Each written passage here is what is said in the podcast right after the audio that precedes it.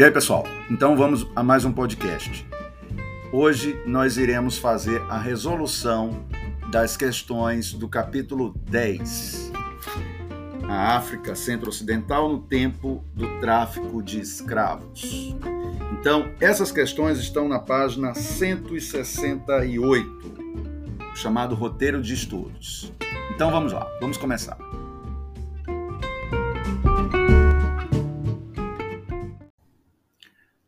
A segunda pergunta é a seguinte: de que forma os negociantes conseguiam os escravos vendidos na América? E fica claro que esses negociantes aí são os europeus, tá bom? Então a resposta é a seguinte: esses negociantes, eles vão estabelecer relações comerciais com reis, com os seus chefes, chefes de tribos, de aldeias, e vão trocar o, as populações escravizadas nesses reinos. E vocês devem lembrar que os reinos e, os, e a, as tribos africanas, as aldeias, lutavam entre si, prisioneiros de guerra eram vendidos para esses negociantes europeus, geralmente na forma de escambo, trocando por mercadorias. E lembrem também que não só prisioneiros de guerra. Quando esse comércio começou a ficar lucrativo, os reis africanos, chefes de aldeias, começaram a legislar, utilizando como prerrogativa para a escravização aqueles que cometessem crimes, aqueles que estivessem em débito com alguém ou com o próprio Estado. Ok? Primeira questão. Então é perguntado assim: como o Nidongo conseguiu se libertar do domínio do Congo? Lembrando que Nidongo é, era um reino tributário do Congo, do qual vai se originar o próprio reino de Angola, tá bom? Então, como é que ele consegue se libertar do Congo? Essa libertação está muito associada ao tráfico clandestino de escravizados com os portugueses. Essa relação de Nidongo com os portugueses, traficando escravos, faria com que eles conseguissem armas de fogo para travar aí guerras contra o Congo e assim conseguirem a sua liberdade. Ok? Então vamos à terceira questão. A terceira questão pergunta o seguinte: quais as mercadorias trocadas pelos europeus por escravos na costa da África? Então, então percebam, nos séculos XVI e XVII, armas, cavalos eram essenciais para os reinos locais que travavam lutas internas para conseguir é, os prisioneiros de guerra, para aumentar até o seu poderio. Mais tarde, os portugueses vão começar a utilizar também fumo, aguardente. É interessante perceberem que esse escambo por armas e cavalos era essencial para a hegemonia de alguns reinos africanos que começavam a travar lutas com povos locais para obter mais mão de obra, no caso, escravizada para o comércio e, por tabela, fortalecer os poderes deles. Tá bom? A quarta questão: como os reinos negros conseguiam mais escravos? Então, lembra, promovendo guerras e conflitos com os povos nativos, os povos considerados inimigos e às vezes nem inimigos eram, ok? Então, o objetivo era atacar aldeias, reinos inimigos, até sequestrar pessoas que não tinham nada a ver com, com rivalidades internas para aprisioná-las e vender para os europeus. Ok? Como eu falei anteriormente, mais tarde, alguns reinos vão começar a legislar, a abranger essa, essa prática, estabelecendo que criminosos ou devedores poderiam também ser escravizados. A quinta questão: como Nizinga conseguiu manter seu reino independente dos portugueses? Lembrem, Nizinga, que passou a ser rainha de Nidongo, e também dos Jagas, uma tribo que era inimiga a princípio da dela, né, do, na tribo de, do reino de Nidongo, ela vai estabelecer um forte exército local. Ela, a partir de guerras contra os portugueses, eles irão, ela irá, melhor dizendo, forçar os portugueses a, a reconhecer a autonomia do reino. Ok? Portugal só vai conseguir dominar Nidongo, Angola, depois da morte dela. Então, ela vai estabelecer, inclusive, a, relação com os Jagas, que eram ótimos guerreiros, ela pacifica a relação com eles para travar lutas contra os portugueses. E, inclusive, também se alia aos holandeses. Ok? Próxima pergunta, que é justamente a sexta. Qual é a relação entre o Congo e a ilha de Luanda?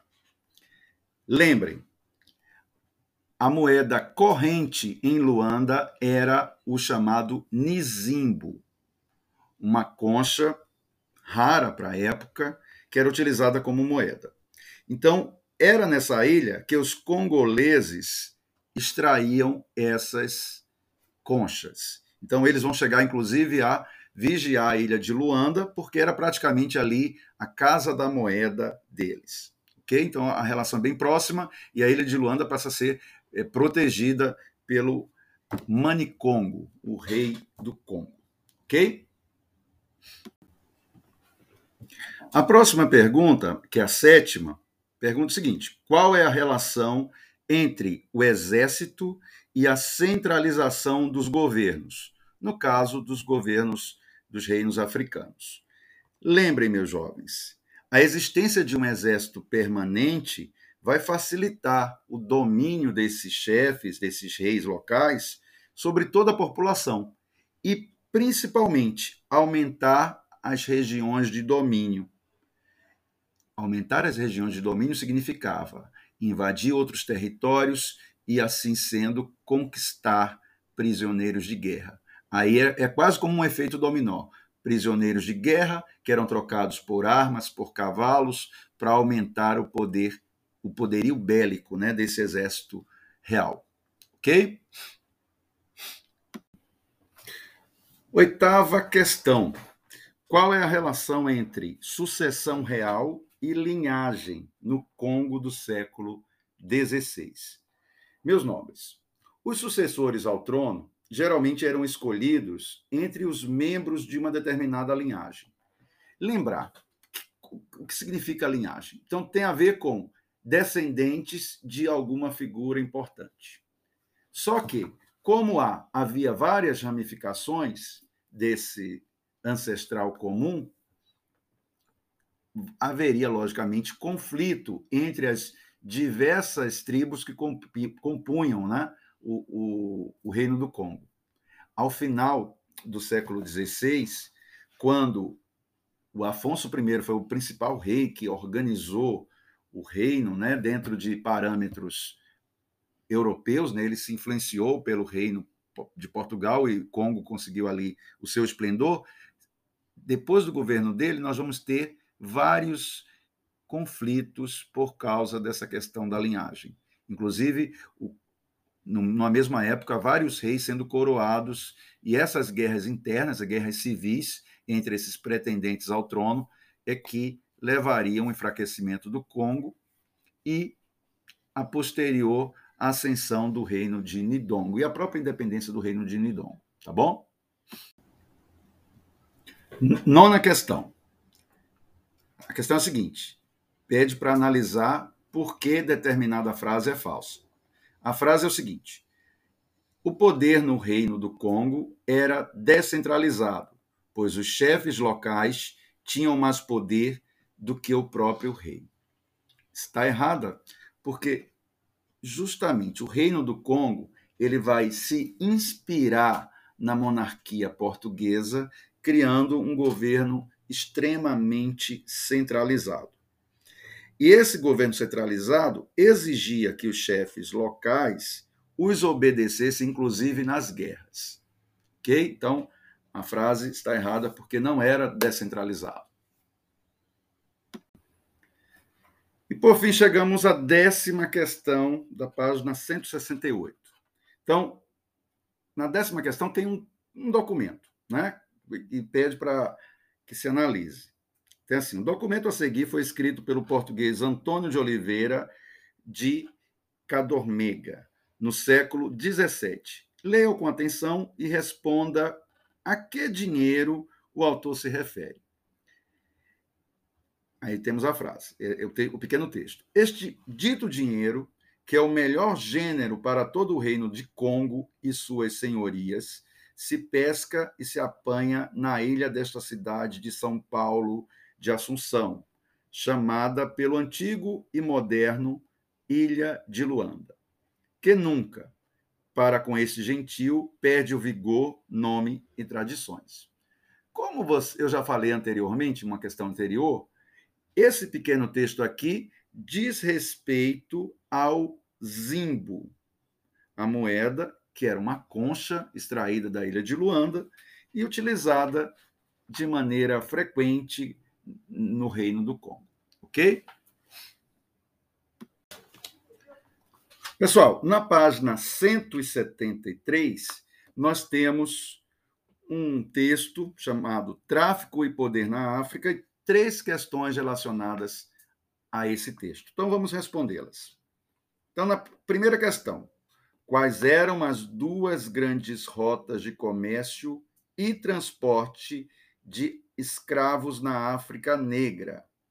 E quais eram os principais compradores de escravos dessas rotas? Então, as duas principais áreas de transporte, áreas de comércio e transporte, no caso, áreas não, rotas, né? Rotas de comércio e transportes na África Negra eram pelo deserto do Saara e pelo Oceano Atlântico. Pelo deserto do Saara, o comércio era com os muçulmanos. Já no Atlântico, com os portugueses. Ok? Aí nós temos a segunda, a segunda questão. Na África, que pessoas eram as mais beneficiadas pelo comércio de escravos? Lembrem, os reinos e chefes de tribos, de aldeias, eram os mais beneficiados, porque eles travavam guerras com os povos locais, com inimigos históricos, enfim, e vendiam para os europeus. Okay? Então a resposta certa seriam os chefes e os reis. E por fim, relacione a razia com comércio de escravos na costa africana. Então, a razia era um ataque surpresa feito lá por algum exército, de algum rei, de alguma aldeia, sobre aldeias, aldeias que, em tese, não estavam preparados para esse ataque, ok? Nesses momentos aí é que havia a captura, era praticamente um sequestro dessas pessoas que eram forçosamente levadas para o tráfico de escravos. Pessoal, então terminamos por aqui. Aguardem que nós faremos novas, novos podcasts com outras questões do livro. Abraço.